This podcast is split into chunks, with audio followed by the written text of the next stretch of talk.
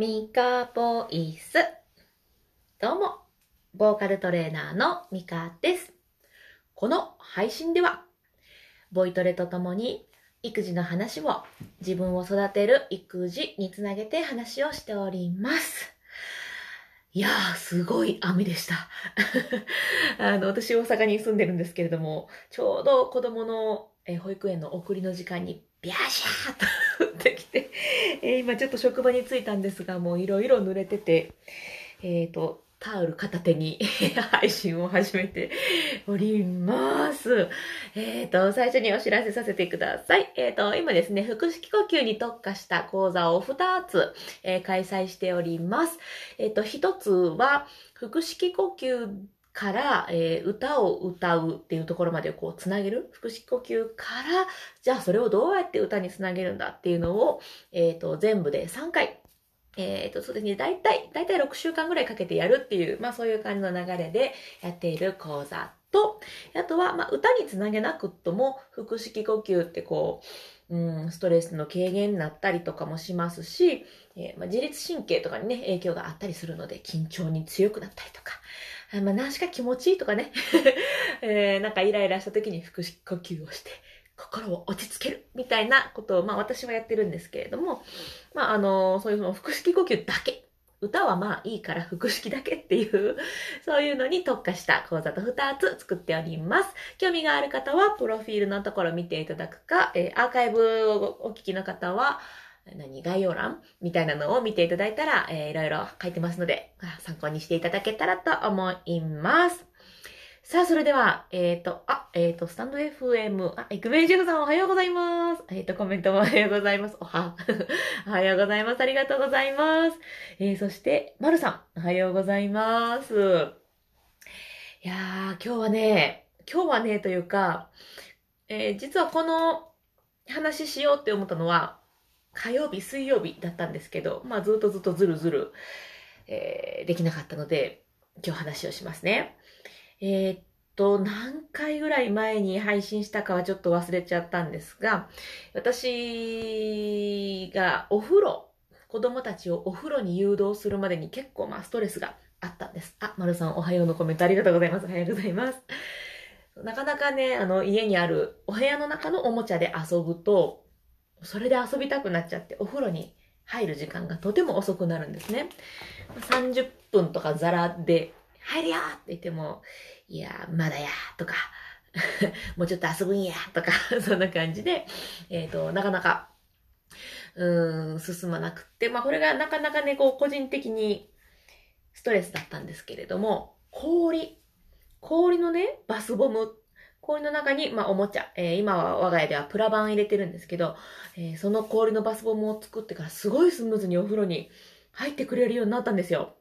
で、これめっちゃいいと思って、もうほぼ毎日氷の、その、まあ、バスボムをこうね、まあ、餌に お風呂にこう誘導してるんですが、えーその火曜日かな火曜日の夜はですね、それが原因で喧嘩になったんです。なんかね、まあ、もうちっちゃいことなんであれなんですけど、まあ、バーっといろいろあって、はしょりすぎですけど。で、えーまあ、喧嘩になったんで子供に聞いたんです。どういうことなん？何があってその喧嘩になったの？って。そうして、まあ、二人に説明してもらいました。えっ、と、6歳と4歳の娘です。えー6歳は息子ですね。で、そうすると、まあ、こうこうこうでこうだと。いや、違うんだ、こうこうこうでこうだ。あ、って待ってよ。ちょっと二人の話をじゃあ 整理すると、これがあって、これがあって、こうだね。うん、そうだ。ってことは、原因は氷なんだね。氷がなかったら仲良くできるの？なくしちゃう？みたいな。なんかそんな流れになったんですよ。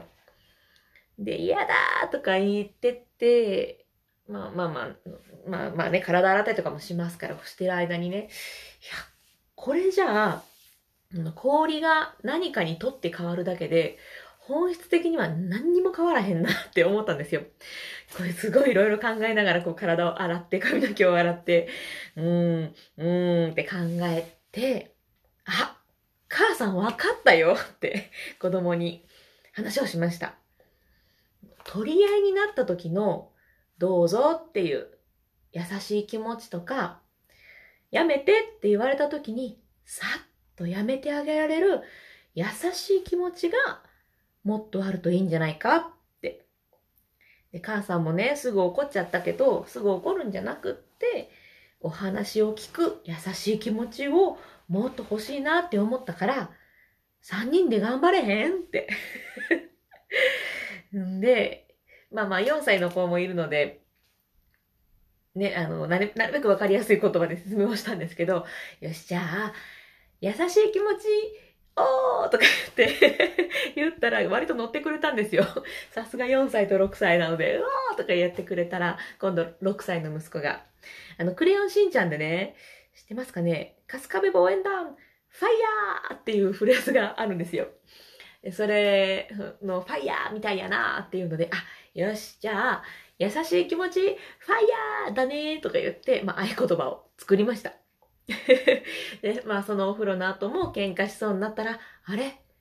優しい気持ち、ファイヤー とか言って、あ、そうやったわってこう思い出してもらうみたいな、まあ、そんな流れをしたんですよ。でね、あ、えっ、ー、と、うーんと、ごめんなさい、スタンド FM、大越ゆかさん、おはようございます。ありがとうございます。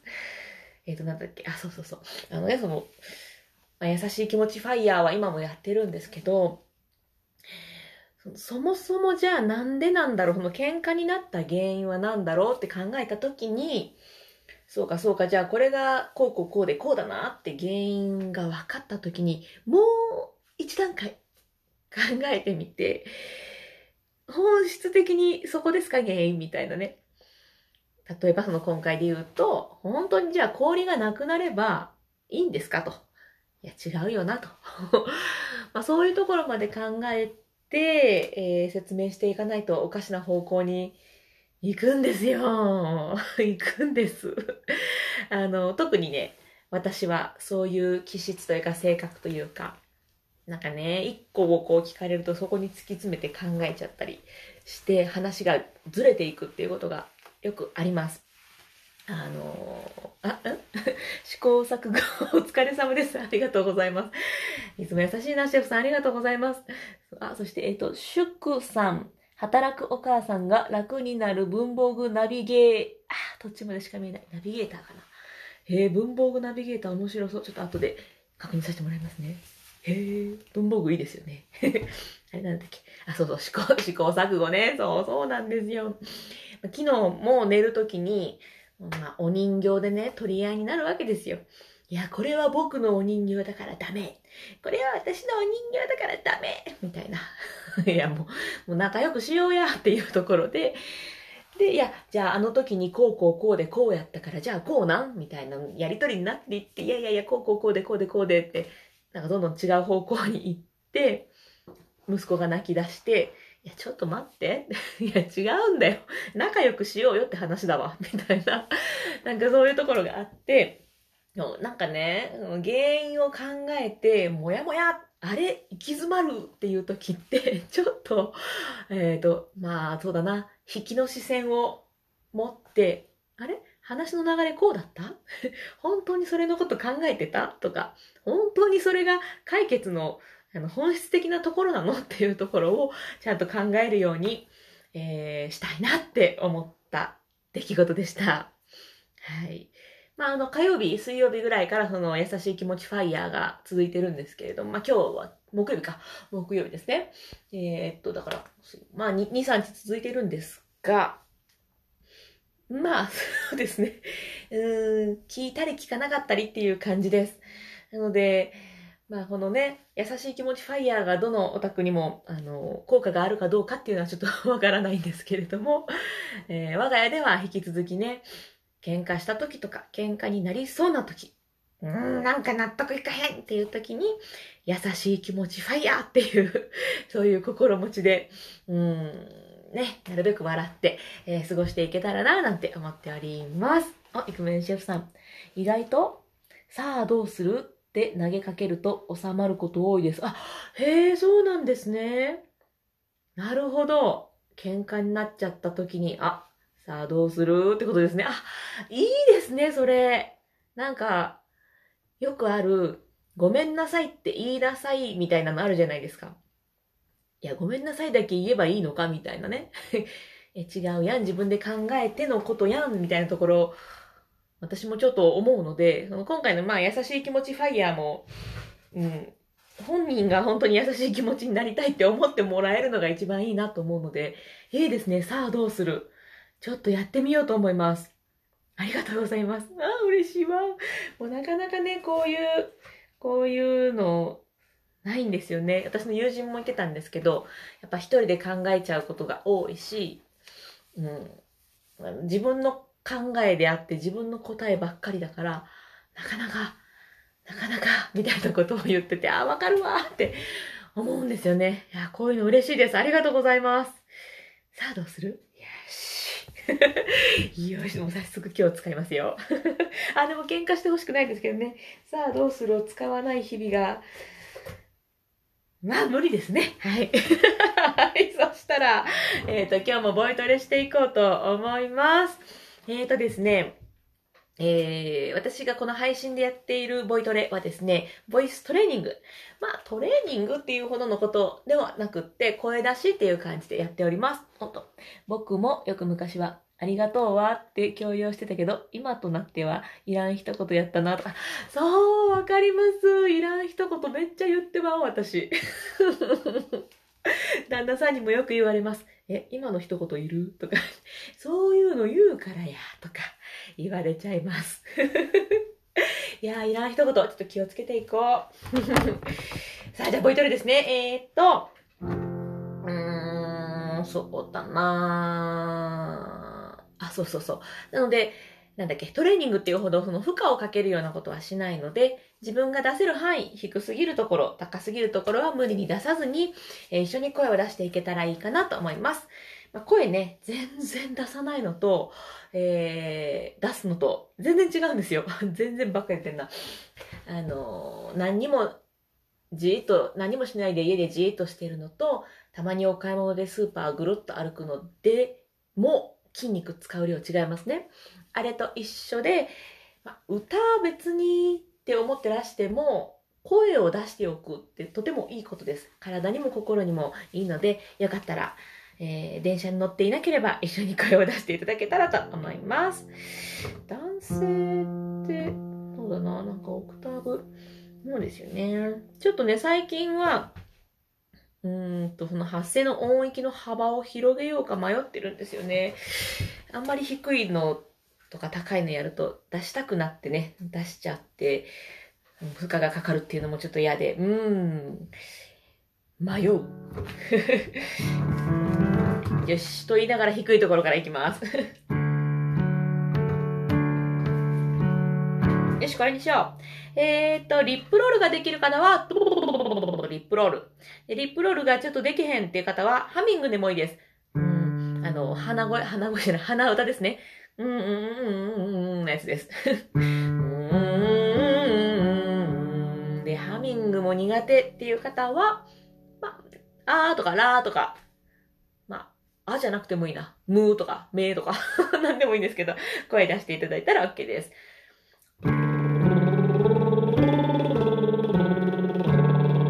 こういう感じでやっていきます。低いところ、高いところは無理せず、出していきましょう。では、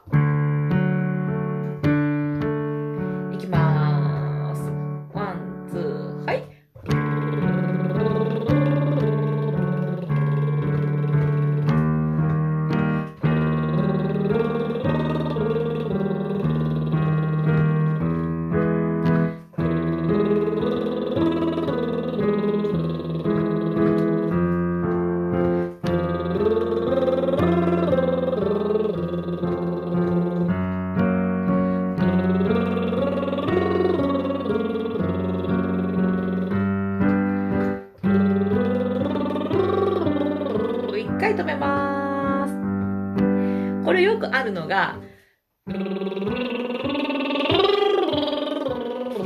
て一番高い音だけやたら音が大きくなるっていうのがあるんですよ。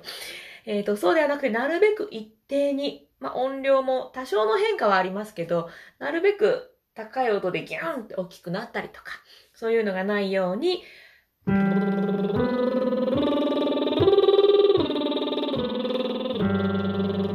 なるべく一定にやっていけるといいんじゃないかなと思います。喉の力でギューって押してるわけではないです。じゃあもうちょっと上まで行ってみましょう。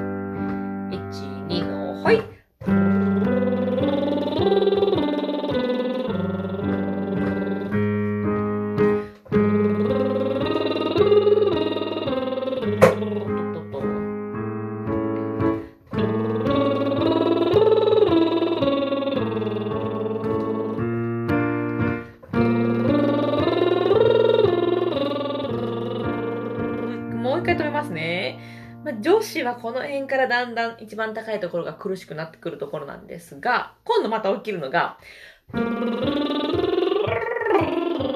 てこう、めっちゃ弾いてしまうバージョンがあるんですね。っていう感じで、あの、弾いてしまわないように、なるべくこう、そうですね、息を吐き続けるっていう表現で分かりやすいければいいんですが、分かりにくかったらごめんなさいね。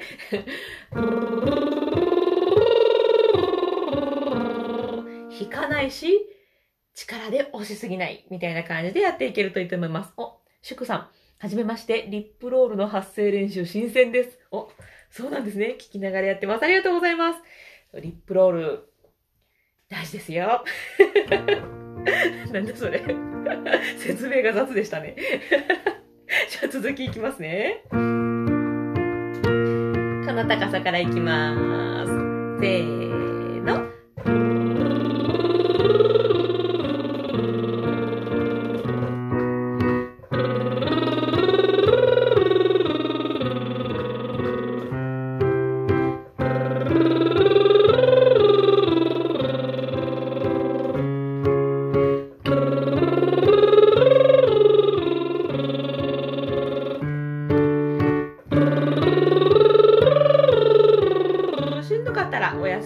大丈夫です。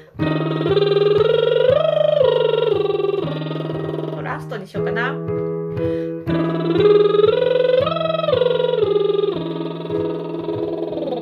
ということで、リップロールでございました。これは、えっ、ー、と、音としては、ド、ミ、ソ、ド、ソ、ミ、ドっていう感じで、えー、1オクターブですね。ドレミファソラシドまでをこう、て言い来しているので、こう、ニューン、ニュンと、えー、意識はしていなくとも、えー、声の周りの筋、声の周りの筋肉、声を出す筋肉をこう、ニューンと伸ばしたり縮めたりとか、なんかそういうのもしております。これね、ほんとやっとくとやって、いや、もう、やっておくのとやっておかないのと違うのでね、またよかったらアーカイブでいろいろやってます。私、主にリップロール多いですけど、えー、はい。リップロールめっちゃいいんですよ。これ説明すると長くなるんで、あんまりいつもしてないんですけど、何しかいいですよ。あの、例えば、そうだな、えー、っと、なん、そうだ、ちょうどこれが、ミーシャーさんの愛の形がちょっとたまたまここに歌詞があるんで、やりますけど、これを、あのー、リップロールとかで歌うと、喉がいい状態でこう歌いやすいんです。説明合ってるかな？ちょっと 言葉が。例えばそうだな、高いところ。どこだ？あた。あのね、大好きだよのとこを、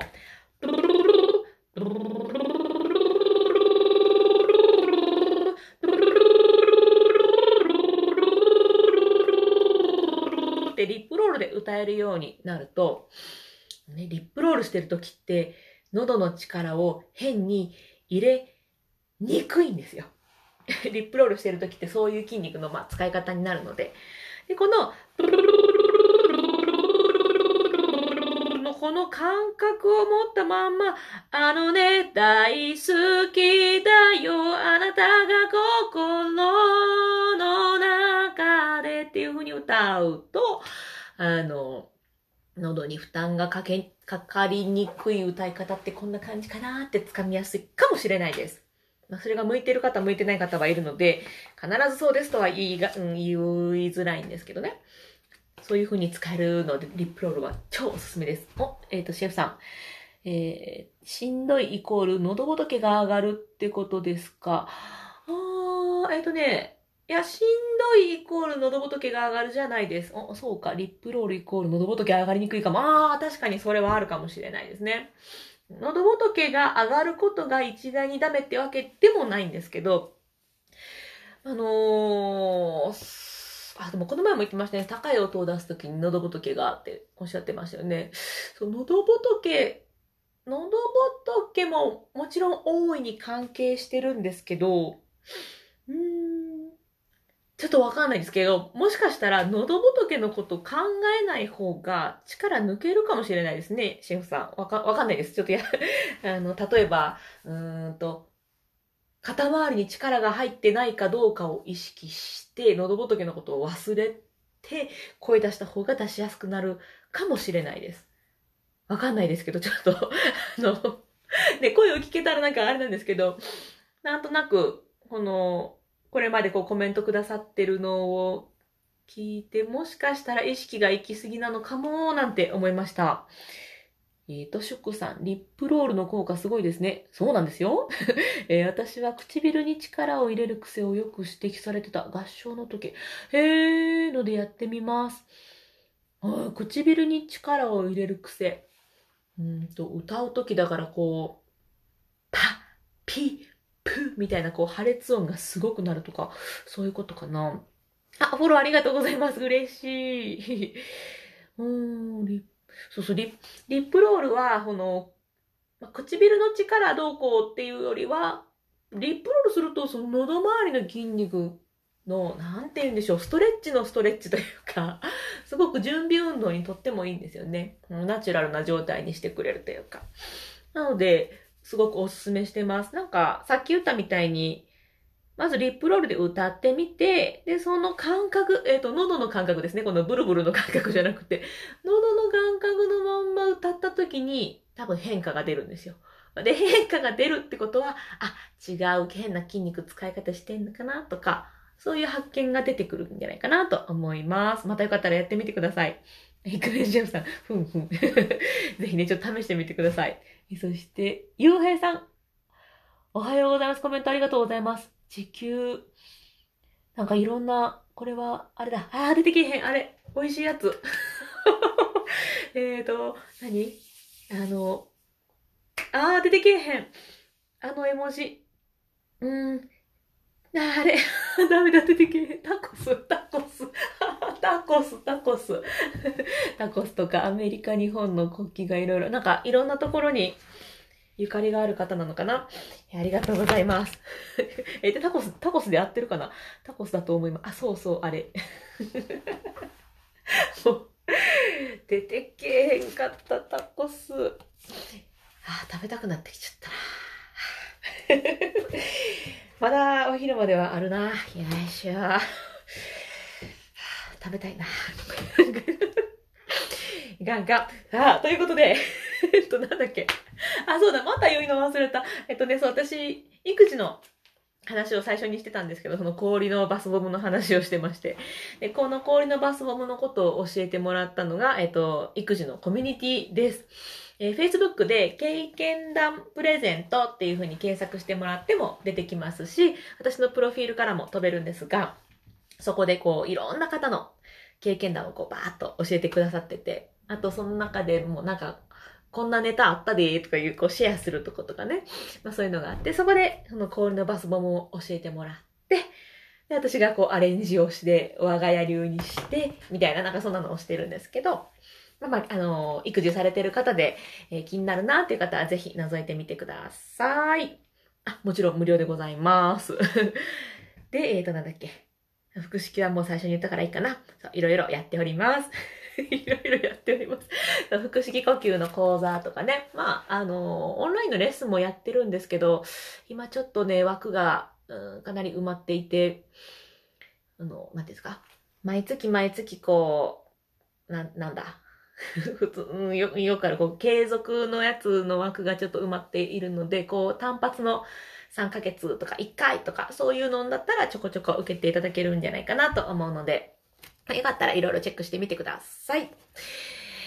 では、あ、なんか、今日は25分も喋っちゃってる。すいません、長々と。ありがとうございます。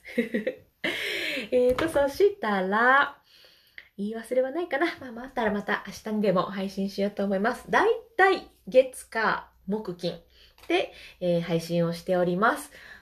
時間はね、この時間が多いんですが、まあお昼にやったり、なんかいろいろです。はい。またよかったらね、あの、フォローしていただけたら多分通知も行くと思いますし、アーカイブも残しておりますので、またよかったら聞いてみてください。あ、シュクさんもありがとうございました。ありがとう。こちらこそありがとうございます。あ、シェフさんもではまたありがとうございます。はい、ということで、いやー、最後まで聞いてくださってありがとうございます。今日めっちゃ楽しかった。コメントも皆さんめちゃくちゃ嬉しかったです。ありがとうございます。そしたら、えー、あ、これ私のフレーズか。ではまた、あ、素晴らしい。違ったら、あ、違うかもしれない。はい。では、最後のご挨拶でございます。またぜひ聞いてください。それでは、また